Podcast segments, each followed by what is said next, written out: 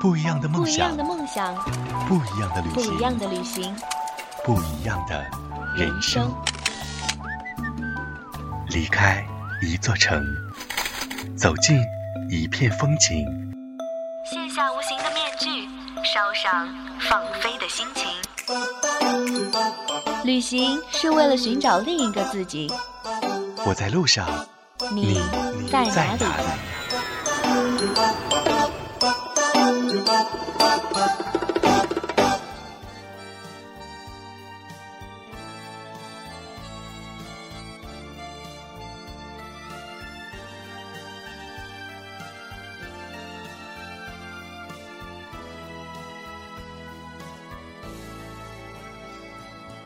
各位听众朋友，大家好，这里是有家电台，有你才有家，我是旅行家齐路。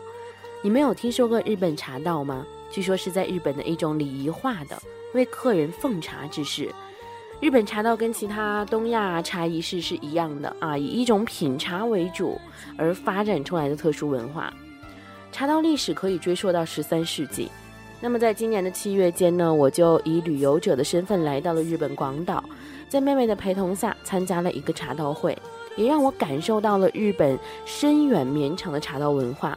品味的不仅仅是茶，而是茶香和茶趣，以及喝茶人的曼妙礼仪。那天呢，我们一到这个茶道馆，就被一个身着粉色和服的女孩子带到了等候室里。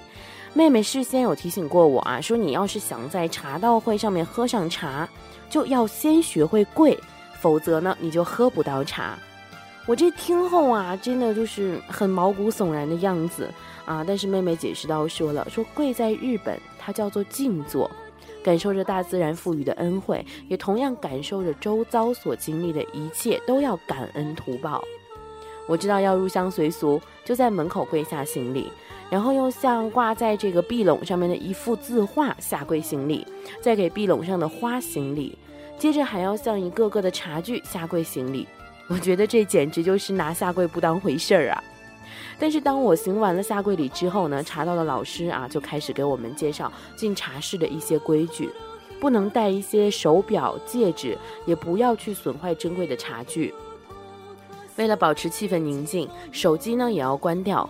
你不穿和服是可以的，但是脚上呢必须要穿上白色的袜子。我们按照规矩换好袜子之后，又被带到了院内的一个小水池旁。轮流的用一个小木勺子啊，去舀起一杯水去冲手漱口，所谓茶道中的去污垢，这样的话你才可以去进入到茶室当中。接着还要不停的下跪行礼。其实说句实在的，这茶还没有喝到嘴啊，跪的膝盖呢就已经酸痛不已了。茶道老师看出来我是中国人，示意我你要是不习惯跪着呢啊，可以放轻松一点，随便坐就好了。然后开始去介绍，嗯，茶道的一些历史的渊源文化。讲完之后呢，他的女弟子就开始在旁边给我们去做沏茶准备。这个茶室让我们一起来了解一下啊，它的茶室的地面呢是用四张榻榻米铺就而成的。首先呢，捧出茶点去送给我们的客人品尝，然后茶道的女孩呢取出茶叶来介绍这个茶的品名和特点。客人呢，则依次相互传递在鼻子旁嗅上，再将开水倒入到空壶内，把壶体温热啊，明日温壶。那么再将水倒入到茶船，在碗里舀一小勺抹茶粉，在旁边的小木炭炉上开始煮水，加入碗里，接着用一个小木茶刷不停的刷前刷后啊，来回的刷动。那么起到一个这个起泡沫的作用。那么之后把起泡沫的抹茶呢，再放入到青瓷碗中。听说刷茶是日本茶道里面的功夫活儿，技艺好的啊，刷的又快的，泡沫起的又多的，茶的味道呢也会清香的多。那么在水煮沸过后呢，茶道老师按照一定的规程顺序去充气，用我们木质的茶勺在我们的空壶当中装入到我们的茶叶。通常呢只装大半壶。茶道女孩右手拿着保温提手啊，左手呢握着小毛巾往高杯中呢去倒水和蓄水。左手的小指和无名指夹住高杯盖上的小圆球，用大拇指、食指和中指握住杯把，从桌上端下茶杯，侧身含羞的呢把水倒入到杯中。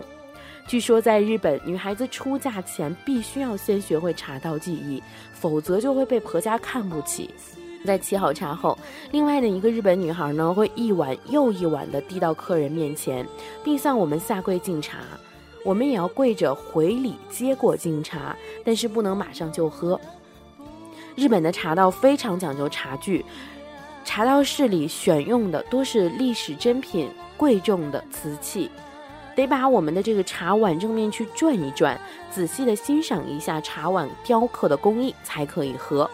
那么品茶的时候要吸气，并发出滋滋的声音，将茶喝尽，用大拇指和纸擦干净茶碗，再仔细的欣赏一下茶碗的构图颜色，把茶碗放在自己的面前，还要连声去赞美好几声，说啊，好茶，好茶。那么，在表演女孩来收碗的时候，还要再次下跪行礼，表示感谢。等到全体参加者啊都喝完茶之后呢，茶道老师又开始给我们谈起了茶道跟禅宗清净无为的关系。在现实社会当中，要尽量的去摆脱物欲的干扰，要以和为贵。最后，整个表演完毕，主人跪在了茶室的门侧去送客，客人要还礼致谢。日本人把茶道中的茶认为是乃天地间之灵物，与青山为伴，与明月清风为侣，赋予了它的审美性，也代表着一种做人的精神寄托。那么到这里，我们今天的日本茶道会之旅呢就结束了。希望大家有一天可以走进你心里面的那一个远方，带着梦想去旅行。您可以在喜马拉雅、语音网以及豆瓣网、爱听 FM 收听到我们的节目。